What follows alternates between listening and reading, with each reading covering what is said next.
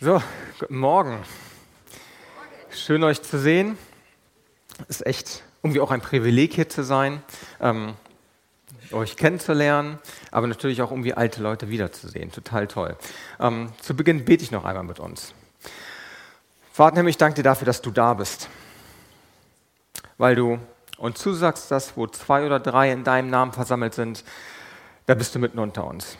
Und Heiliger Geist, ich lade dich wirklich ein, zu sprechen in aller Klarheit, dass du uns hilfst, wirklich auf dich geeicht zu werden und vor allen Dingen, dass die Wille, deine Dinge geschehen, die du willst. Amen. Ich habe mich gerade noch kurz unterhalten und ich glaube, ihr seid als Gemeinde auch echt gesegnet.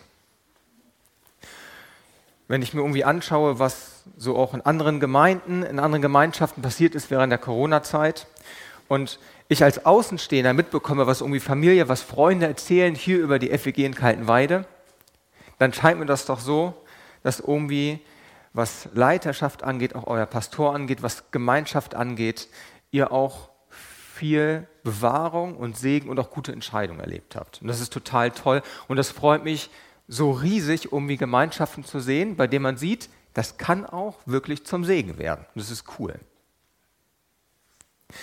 Ich habe euch eine Geschichte mitgebracht. Vielleicht kennen die einige von euch und ich liebe diese Geschichte so sehr, weil sie, finde ich, mega gut unsere menschliche Sehnsucht nach Leben irgendwie verdeutlicht. Und diese Geschichte, die dreht sich um einen Jungen und der wächst auf einem Bauernhof auf. Sagen wir mal, der ist vielleicht acht Jahre alt. Und ich weiß nicht, ob ihr jetzt vielleicht sogar einen Jungen ungefähr in dem Alter vor Augen habt. Wenn nicht, vielleicht könnt ihr euch einen vorstellen. Und dann denkt ihr auch darüber nach, wie so achtjährige Jungen manchmal sind. Weil die haben es ganz oft faustdick hinter den Ohren. Ist einfach so. Und dieser Junge hat ein paar Regeln. Auf dem Bauernhof hat er viel Freiheit, der kann überall rumlaufen, aber er weiß zum Beispiel, er soll nicht so hoch klettern. Irgendwann streunert er herum und findet einen Baum. Und oben, ganz oben in diesem Baum, ist ein Nest. Und er möchte unbedingt dieses Nest sehen. Er weiß ganz genau, er darf nicht so hoch klettern. Macht er trotzdem. Klettert hoch, findet in dem Nest ein Ei. Ein riesiges Ei. Und kriegt es irgendwie hin, dieses Ei mit nach unten zu schleppen. Steht dann aber auf einmal bei Mama und Papa auf den Hof und denkt sich, Mist, was mache ich jetzt? Riesenei in der Tasche? Das kann ich ja nirgendwo zeigen. Wie soll ich das erklären? Ich weiß ganz genau, ich darf nicht so hochklettern. Also überlegt er sich, naja, das Klügste, das wirklich Klügste ist jetzt, ich nehme dieses Ei und ich lege das einfach in den Hühnerstall. Ja, und dann ist es so, Hühner sind nicht die klügsten Tiere. Irgendeine Glucke fängt an, sich auf dieses Ei zu setzen. Und nach ein paar Wochen schlüpft auf einmal im Hühnerstall ein Adler. Und dieser Adler wächst unter Hühnern auf. Der hat in seinem Leben nie einen Adler gesehen. Der rennt über den Hof wie ein Huhn, er schart im Dreck nach Körnern, er versucht zu krähen wie ein Hahn.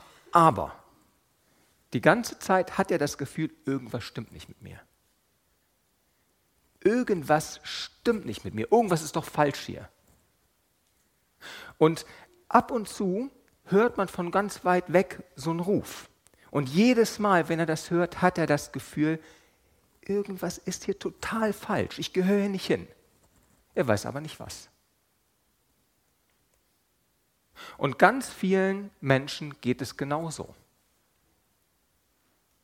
Sie gehen durchs Leben und haben die ganze Zeit das Gefühl, irgendetwas stimmt hier doch nicht. Da ist doch mehr. Und diese Sehnsucht in deinem Leben wird nur gestillt, findet nur Ruhe, findet nur Frieden, wenn du mit dem verbunden bist, der dich geschaffen hat. Wisst ihr, was in der Bibel eine der ersten Worte Gottes sind? die er zu den Menschen spricht. Adam, wo bist du? Gottes Sehnsucht ist, verbunden wieder zu sein mit uns. Es gibt eine Sehnsucht in dir, die wird nur gestillt, wenn du mit dem verbunden bist, der dich gemacht hat. Und die einzige Möglichkeit dafür ist Jesus. Weil in Jesus kommt Gott selbst auf diese Erde, um mit dir zusammen zu sein. Jesus ist Gott, der Mensch geworden ist, um zu dir zu kommen. Und nur wenn du mit Jesus bist, wirst du erleben, dass diese Sehnsucht in deinem Leben auf einmal still ist. Und du erlebst, dass du weißt, ich bin genau jetzt richtig. Ja, dieser Hunger kann gestillt werden. Das ist die eine große Sehnsucht. Wenn wir uns unser Leben anschauen, dann werden wir aber auch entdecken, dass auch unsere menschlichen Entscheidungen eine Riesenrolle spielen in dem, wie wir unser Leben wahrnehmen. Also ganz kleines Beispiel. Du gehst in ein Restaurant und denkst dir, ah, heute will ich was Neues ausprobieren. Vielleicht dein Lieblingsitaliener und du bestellst sonst immer, keine Ahnung was, Pizza Hawaii auch wenn es vielleicht kein italienisches Gericht ist. Und denkst dir, ah, heute mal Pizza Tono. Und dann sitzt du den Rest des Tages da und denkst dir, hätte ich nur etwas anderes bestellt. Dieser Geschmack und die Zwiebeln.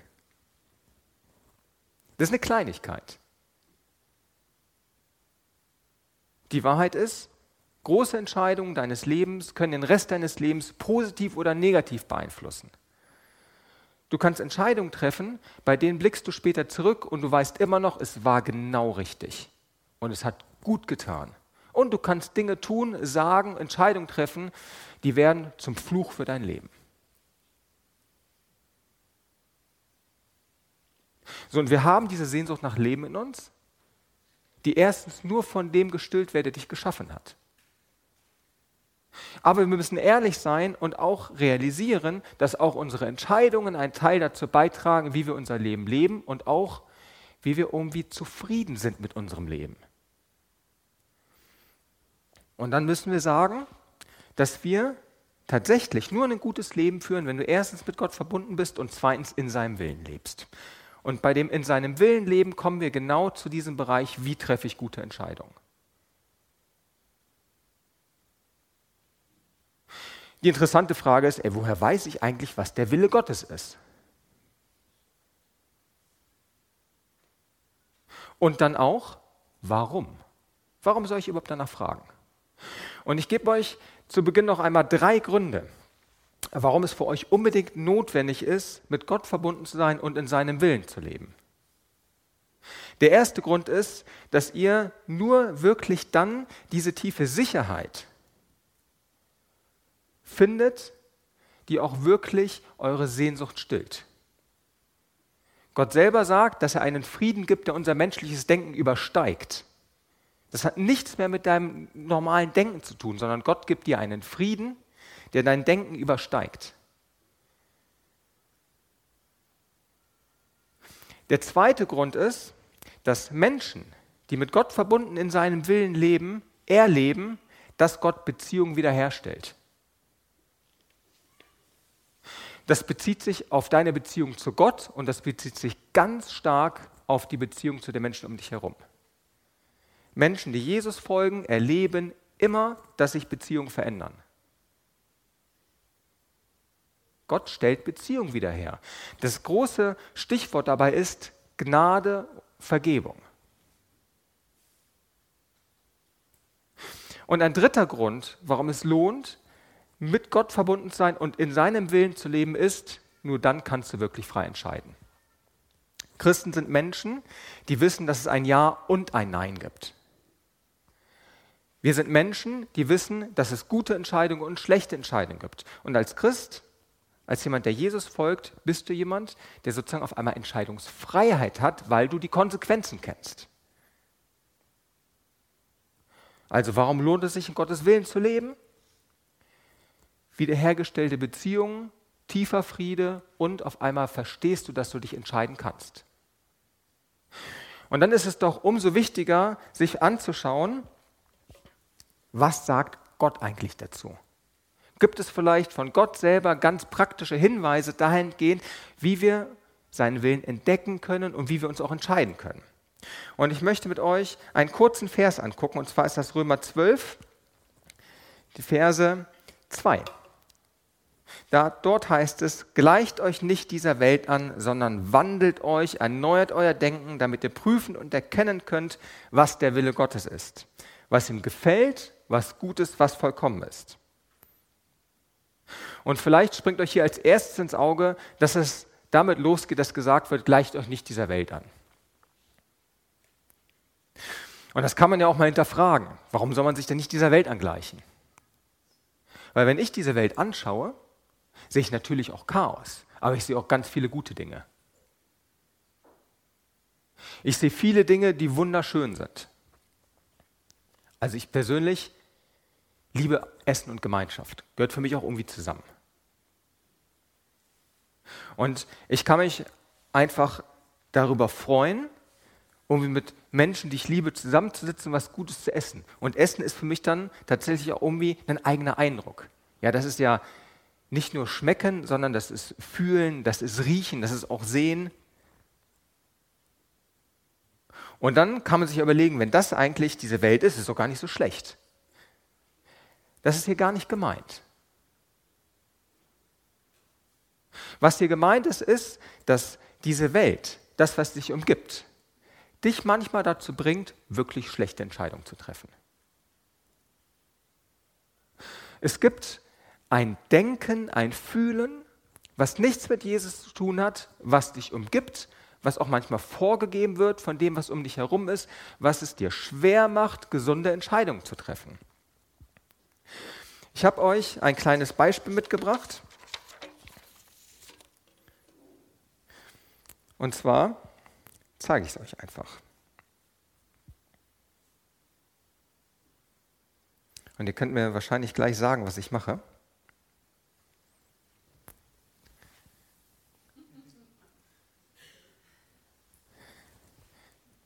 Ein Selfie. Könnte ich jetzt nach hinten schicken zu meiner Frau und schreiben irgendwie nette Grüße, wobei die kriegt das ja sowieso gerade mit. Aber wenn wir uns das jetzt angucken, wenn ihr eure Smartphones öffnet und schaut so, wie sieht ein Selfie aus, dann entdecken wir eine Sache. Wer steht im Mittelpunkt? Das bin immer ich. Es gab keinen Zeitpunkt der Geschichte, an dem Menschen mehr fotografiert haben und es gab noch keinen Zeitpunkt der Geschichte, an dem Menschen öfter sich selbst gesehen haben. Und Selfies sind einfach eine Geschichte, in dem wir uns nehmen, uns irgendwo hinstellen und am Ende sind wir im Mittelpunkt. Und das ist ein gutes Beispiel, weil wir einfach in einer Zeit leben, in der wir lernen und uns beigebracht wird, du musst dich zuerst um dich selbst kümmern. Und zu einem schönen Leben gehört auch dazu, dass ich mich selbst in den Mittelpunkt stelle und es allen anderen zeige. Wenn wir ehrlich sind, ist es aber genau so eine Denke, mit der wir keine guten Entscheidungen treffen, weil es viel zu viele Dinge außer Acht lässt. Und dann sagt Gott in seinem Wort, hier durch Paulus im Brief an die Römer, gleicht euch nicht dem Denken dieser Welt an. Und es gibt noch viel mehr andere Beispiele. Ein Beispiel jetzt. Weil diese Art von Denken es uns schwer macht, gesunde Entscheidungen zu treffen. Jemand, der nur an sich selbst denkt, wird am Ende Entscheidungen treffen, die nur sich selbst betreffen. Wie sieht dann eine Entscheidung aus, die dem Willen Gottes entspricht? Wie kann ich das irgendwie rausfinden? Dann können wir vielleicht damit anfangen, dass wir sagen, okay, wir schauen uns vielleicht an, was Gott selber will. Ja, wir lesen die Bibel und überlegen uns beim Lesen irgendwie, können wir irgendwie etwas entdecken, was Gott sagt, was sein Wille ist. Ja, dann kann man zum Beispiel im Timotheus stolpern. Da gibt es eine Bibelstelle, da heißt es, welcher will, also dass Gott will, dass alle Menschen errettet werden. Könnte man sagen, okay, anscheinend will Gott, dass alle Menschen wieder mit ihm in Verbundenheit sind. Und ich meine, Jesus selbst hat ja auch gesagt, dass er gekommen ist, um zu suchen und zu finden, was verloren ist. Also Gottes Wille, sein Herzschlag scheint zu sein, dass er in seiner Liebe möchte, dass Menschen mit ihm verbunden sind. Eine andere Möglichkeit wäre zu schauen, ey, wie trifft Gott eigentlich Entscheidungen? Gibt es Entscheidungen Gottes, bei denen wir seinen Willen erkennen können? Und die gibt es. Und die beste Möglichkeit dafür ist Jesus.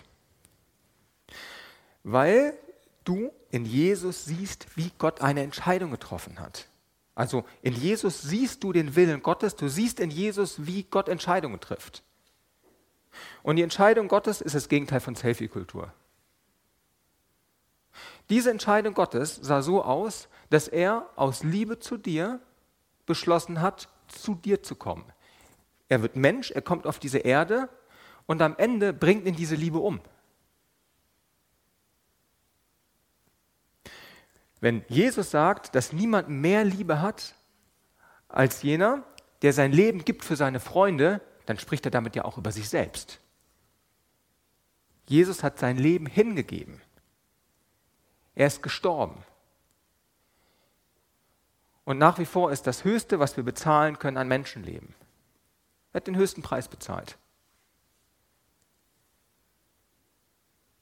Also du siehst in Jesus am Kreuz, wie Gott eine Entscheidung getroffen hat. Du siehst in Jesus am Kreuz, wie der Wille Gottes aussieht. Das ist nicht meiner, mir nicht, sondern das ist, ich liebe dich so sehr, dass ich bereit bin, alles aufzugeben, um wieder bei dir sein zu können. Und ich denke, dass wir diese göttliche Denke, im Hinterkopf haben müssen, auch um diesen Vers richtig zu verstehen. Weil das ist halt sein Wille. So ist Gott. Ja, du siehst am Kreuz in Jesus, wie Gott selbst Entscheidungen trifft. Ja, und wenn du dich fragst, wie treffe ich eine Entscheidung, und du schaust dir Gott an und dann siehst du das Kreuz. Dann siehst du Jesus und du kriegst vielleicht eine Idee davon, was auch Entscheidungen kosten können. Das Wunderschöne ist, dass unser Vers hier nicht aufhört, sondern er geht brachial praktisch weiter. Und er gibt uns tatsächlich, ich würde sagen, drei Fragen als Tool, als Werkzeug mit, die wir auf die Fragen unseres Alltags anlegen können um zu sehen, wie es aussieht. Also, der Vers geht ja weiter, oder das heißt, gleicht euch nicht dieser Welt an, erneuert euer Denken, damit ihr prüfen erkennen könnt, was der Wille Gottes ist, und dann kommt, was ihm gefällt, was gut ist, was vollkommen ist. Das sind drei Fragen. Ist es gut? Gefällt es Gott? Ist es vollkommen?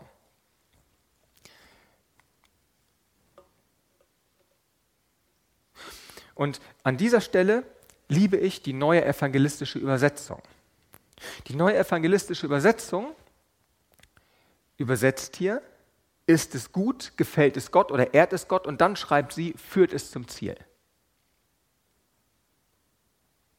Und damit haben wir eigentlich drei Dinge, die wir auf die großen Fragen unseres Lebens meistens in irgendeiner Art und Weise gut anwenden können. Ja, wenn du dir das erste anschaust, ist es liebevoll, dann kannst du Fragestellungen deines Lebens nehmen und dir überlegen, das, was du tun möchtest, ist es tatsächlich. Indikator da ist tatsächlich. Ein erster Indikator da ist tatsächlich zu gucken, wie fühle ich mich. Ist manchmal herausfordernd, weil manchmal weiß man das selber nicht oder man ist irgendwie nicht in der Lage, das tatsächlich auszuformulieren. Aber wenn du eine Entscheidung treffen willst und du merkst, du triffst diese Entscheidung, du hast schon so einen Hals. Ist das schon mal ein guter Richtungsweiser dahin zu sagen, okay, vermutlich ist diese Entscheidung gerade nicht besonders liebevoll.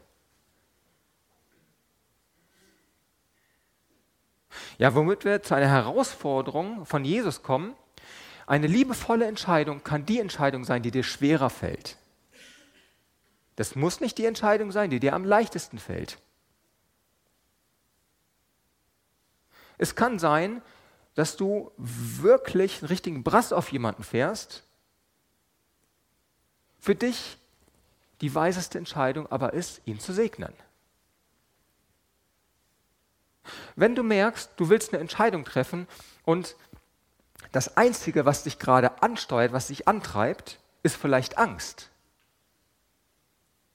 Kann man wieder sagen, okay, die perfekte Liebe vertreibt jede Angst. Angst ist nicht der beste Ratgeber. Angst sorgt dafür, dass dein Verstand ausgeschaltet wird. Ängstliche Entscheidungen sind in der Regel nicht gesund. Wenn du merkst, dass du wirklich eine Abneigung gegen eine Person verspürst, kann man sagen, Entscheidungen, die wir aus Hass heraus treffen, haben fatale Folgen. Aber wir kennen auch die Kehrseite. Kennt ihr dieses Gefühl, wenn ihr jemandem etwas schenkt und ihr freut euch vorher schon darüber, wie sich der andere freuen wird, wenn er das Geschenk auspackt? Bei sowas kann man sagen, das kann doch darauf hinauslaufen und hinzudeuten, dass irgendetwas liebevoll ist. Ja, weil wir können als Menschen gute Entscheidungen treffen, wir können böse Entscheidungen treffen und wir können schon darum ringen, dass die Sachen, die wir tun, liebevoll sind. Die nächste Sache ist, gefällt es Gott? Ehrt es Gott? Und hier ist einmal die große Herausforderung, dass Leute dann fragen, ja, woher soll ich das denn wissen? Woher soll ich denn wissen, was Gott wirklich will? Ich meine, ihr könnt natürlich diese Fragen benutzen. Oder ihr könntet euch anschauen, was Jesus gemacht hat. Aber bei Alltagsentscheidungen bleibt ja trotzdem manchmal so diese Frage. Und ich muss euch sagen, dass, glaube ich, selbst der Vorkommenste unter euch und wie der Verdorbenste immer noch einen Restinstinkt in sich hat, was gut und was richtig ist. Manche nennen das Gewissen. Was auch richtig ist, ist, dass natürlich auch unser Gewissen durch das, was um uns herum geschieht, geprägt wird, beeinflusst wird. Das wird sozusagen geschult. Und das macht es nicht immer einfacher, wirklich auch unser Gewissen zu hören, weil dadurch manchmal auch Dinge entstehen können, die einfach nicht richtig sind. Gleichzeitig ist mir aber noch niemand begegnet, der gesagt hat, na so ein bisschen Morden ist okay. Nur samstags. Sondern wir haben immer noch einen Rest in uns, der uns irgendwie aufzeigt, es gibt richtig und böse. Und damit auch einen Rest, der uns immer noch darauf hindeutet, es gibt Dinge, die gefallen Gott und es gibt Dinge, die gefallen Gott nicht. Und wenn wir uns fragen, ehrt es Gott, dann ist damit immer verbunden die Fragestellung, gefällt es Gott? Findet Gott es gut? Und wir können lernen, solche Entscheidungen zu treffen. Und die dritte Frage, führt es zum Ziel? Oder heruntergebrochen, können Menschen dadurch Jesus sehen? Der Wille Gottes. Er will, dass alle Menschen ihn kennenlernen. Wir sehen, wie Gott Entscheidungen trifft in Jesus am Kreuz. Und wenn wir uns fragen, führen unsere Entscheidungen zum Ziel, tun sie gut, dann ist damit immer auch verbunden die Fragestellung, durch das, was ich jetzt tun möchte, durch das, was ich jetzt sagen möchte, fällt es dadurch einem Menschen leicht, Jesus zu sehen. Das bedeutet nicht, dass du jemanden immer in vollem Umfang das Evangelium erklären musst, sondern du kannst Menschen auch in kleinen Entscheidungen deines Lebens Gutes tun. Und wenn du merkst, das, was du gerade tun musst, möchtest, was dir irgendwie in den Kopf kommt, ist vielleicht Nonsens, ist unnötig, tut nicht gut oder würde vielleicht ärgern, ja, dann würde ich sagen, lass es. Es gibt ja diesen Spruch, lieber einen guten Freund verlieren als einen schlechten Scherz verpassen, der total katastrophal ist.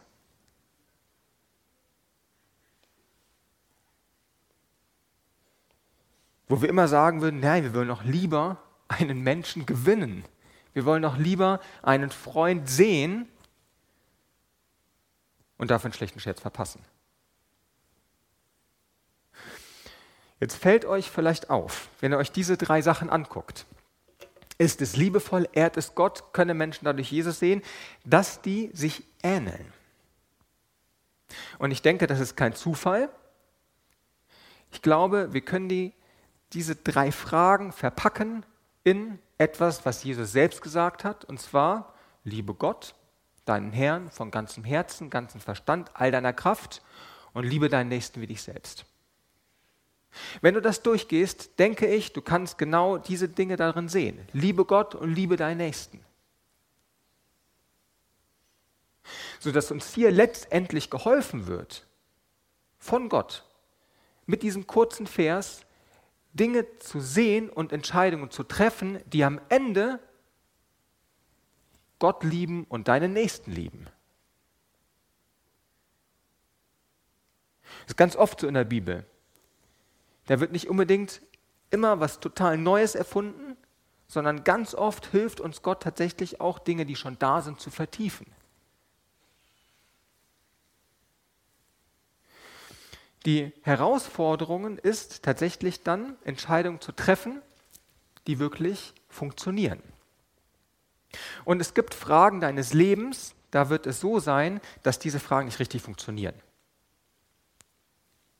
Wenn du morgen früh aufwachst und dich fragst, welche Hose du anziehen sollst, kann es sein, dass das nicht richtig funktioniert. Sondern wahrscheinlich ist das eine Entscheidung, die traut Gott dir zu. Ich würde sagen, du musst auch nicht davor beten, welche Hose du anziehst. Es kann sein, dass vielleicht dich gerade das Thema faire Mode und Verantwortung und irgendwie Ausbeutung von irgendwelchen Näherinnen in Bangladesch zum Nachdenken gebracht hast. Dann wiederum kann es sein, dass Gott vielleicht da gerade einen Finger irgendwie auf einen Bereich deines Lebens legt und dann, ja, ist das auch ein Punkt, wo man so arbeiten kann. Ja, dann kannst du dich auch da fragen, ist das liebevoll?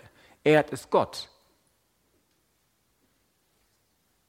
Aber das zeigt auch auf, dass wir in unserem Leben oft an unterschiedlichen Punkten stehen. Wir treffen nicht alle dieselben Entscheidungen. Und was es auch oft gibt, ist, dass es Entscheidungen gibt, die sind nicht per se einfach falsch, sondern es kann sein, dass du auf einmal mehrere Optionen hast und Gott gesteht dir zu, dass du irgendwie wählen kannst. Das kann total herausfordernd sein. Meine Empfehlung in solchen Zeiten ist es immer, sich dann letztendlich zu entscheiden und um Segen zu bitten. Weil manchmal müssen wir auch weitergehen. Ja, dann tun wir nichts, was lieblos ist. Wir tun nichts, von dem wir wissen, dass es Gott nicht gefällt. Wir tun das, von dem wir ausgehen, dass Menschen dadurch Jesus sehen können. Und irgendwann treffen wir eine Entscheidung und sagen, hier Vater, wir müssen uns irgendwie entscheiden, bitte leg deine Hand darauf, bitte segne. Aber nichtsdestotrotz haben wir trotzdem die Möglichkeit, dann weiterzugehen und zu gucken und zu fragen, was möchtest du eigentlich? Ist es liebevoll, gefällt es Gott, führt es zum Ziel? Was könnt ihr noch praktischer tun? noch einfacher tun, um irgendwie das in euer Leben hineinzubekommen. Der erste Punkt, den ich hier für euch habe, ist ein Dauerbrenner. Lest die Bibel. Weil ihr einfach euch dadurch dem aussetzt, was Gott selbst sagt. Und es wird euch formen, es wird euch beschäftigen. Es macht einen Unterschied, ob ihr morgens eine halbe Stunde SpongeBob guckt oder eine halbe Stunde Bibel lest. Ja, wenn du nachmittags auf einmal da sitzt und immer summst, wer wohnt an das ganz tiefe Meer? Oder ob du vielleicht auf einmal anfängst nachzudenken, was du heute Morgen gelesen hast. Jetzt gibt es die Leute, denen fällt das Lesen schwer. Bei mir ist es aktuell so, dass die Kids ganz früh wach werden. Ich habe immer das Gefühl, je früher ich wach werde und aufstehe, um irgendwie Sachen zu machen, desto früher werden die Kinder auch wach. In der letzten Zeit hat mir total oft geholfen, Bibel zu hören. Ja, irgendwie Bible-App, kann man sich die vorlesen lassen, hören. Und ich finde, es ist so ein Segen unserer Zeit, dass wir uns einfach einen Knopf ins Ohr legen können oder das aufs Ohr legen können oder auf dem Weg zur Arbeit sein können. Und wir können einfach sagen, okay, ich höre jetzt zwei Kapitel Bibel, zehn Minuten.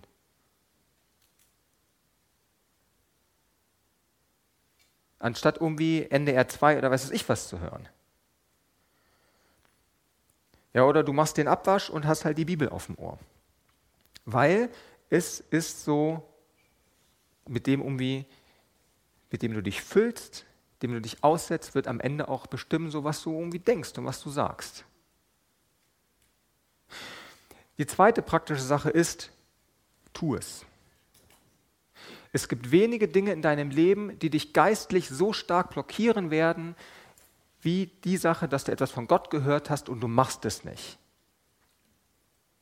Gott ist treu, gnädig und barmherzig. Das bedeutet auch manchmal, er wird dir ein und dieselbe Sache immer wieder vor die Füße legen. Und du wirst nicht weiterkommen. Ich habe schon Gespräche geführt mit Leuten, die haben irgendwie geistliche Leid geklagt und haben gesagt, ah, irgendwie geht es da nicht weiter und ich hätte so gerne. Und oft ist der Kern des Problems, Gott hat ihnen etwas gesagt und sie machen es nicht.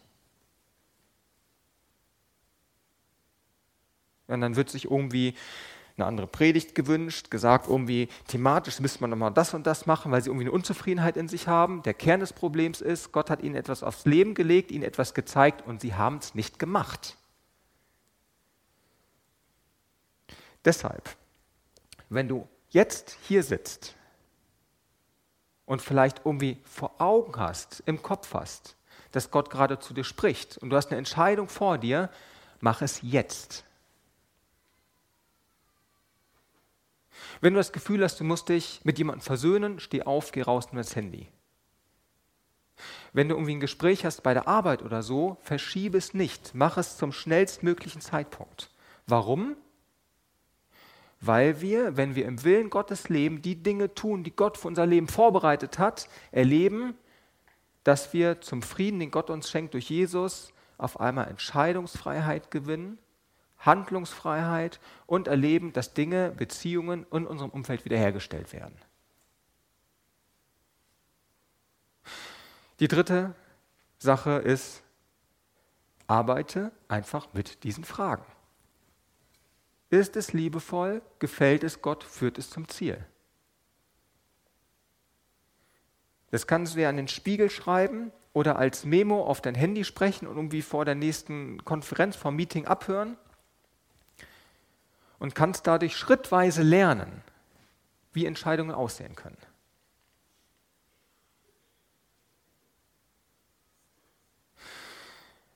Am Anfang habe ich euch erzählt von dem Jungen, der auf diesen Baum geklettert ist. Der das Ei genommen hat, in den Hühnerstall gelegt hat, um dann zu sehen, da schlüpft ein Adler. Und vielleicht ist es so, dass diese Geschichte etwas in euch zum Klingen gebracht habt. Dass ihr auf einmal diese Sehnsucht spürt.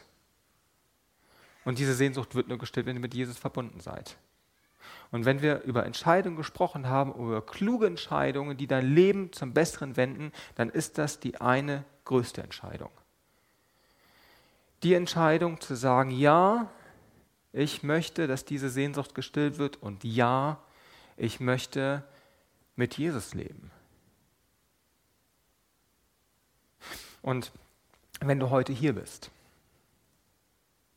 und du merkst jetzt auf einmal, dass dein Herz pocht,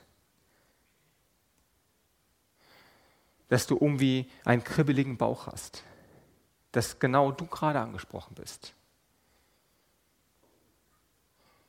dann möchte ich dich ermutigen und dazu auffordern, genau heute die Entscheidung zu treffen, die dir an allererster Stelle diese Sicherheit und diesen Frieden gibt, der sonst nirgendwo möglich ist.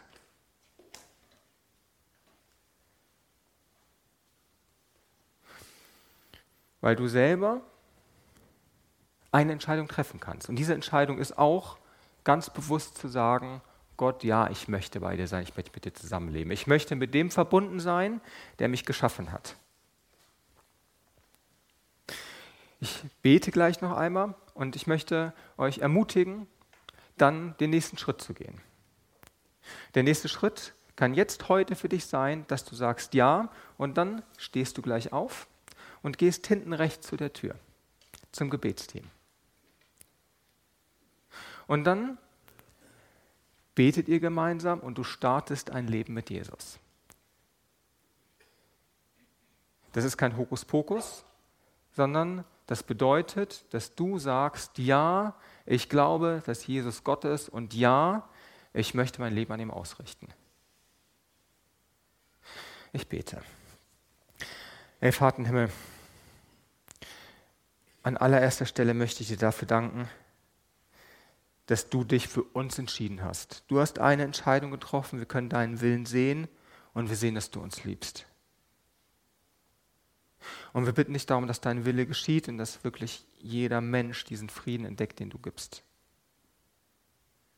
Und wir bitten nicht darum, dass Menschen, die jetzt hier sind und sich nach dir ausstrecken, mit dir leben wollen, eine Entscheidung treffen können, die wirklich sie in die Freiheit führt. Und ich möchte euch wirklich einladen und segnen, mit diesem Frieden und der Kraft, die nur Gott selbst geben kann, eine Entscheidung zu treffen, die wirklich ihm dient. Amen. Vater Himmel, danke, dass du da bist. Und danke dafür, dass du uns begleitest. Und ich bitte dich jetzt für das, was ansteht, für die Entscheidung, die wir treffen, dass du sie segnest. Dass du uns die Kraft, den Verstand und vor allen Dingen deinen Geist gibst, Entscheidungen zu treffen, die deinen Willen entsprechen. Und Vater, wir bitten dich darum, dass du uns in der nächsten Woche Gutes tust. Und dass du uns gleichzeitig irgendwie den Kopf frei machst, das Herz öffnest, die Augen öffnest dafür, dass wir erkennen, wie du uns Gutes tust. Und wir bitten dich darum, dass du uns Möglichkeiten gibst, anderen Menschen Gutes zu tun. Wir bitten dich darum, dass du uns Möglichkeiten schenkst, Menschen mit dir in Verbindung zu bringen sie praktisch zu segnen, ihnen Freude zu machen, ihnen eine Hilfe zu sein, ihnen zu dienen, ihnen von dir zu erzählen. Und Vater Himmel, du siehst auch all das, was um uns herum geschieht. Und auch die, die Bürde und auch manchmal das Schwere, was gerade auf den Schultern von denen lastet, die Verantwortung tragen. Hier in dieser Stadt, auch in unserem Land. Und wir bitten dich darum, dass du diesen Menschen beistehst dass du sie stützt, dass du sie trägst, damit sie Entscheidungen treffen, Verantwortung tragen, wie es deinem Willen entspricht, wie es dem entspricht, das dazu beiträgt, dass dein Reich kommt. Und der Herr segne dich und behüte dich. Der Herr lasse sein Angesicht leuchten über dir und sei dir gnädig. Der Herr erhebe sein Angesicht auf dich und er gebe dir seinen Frieden. Amen.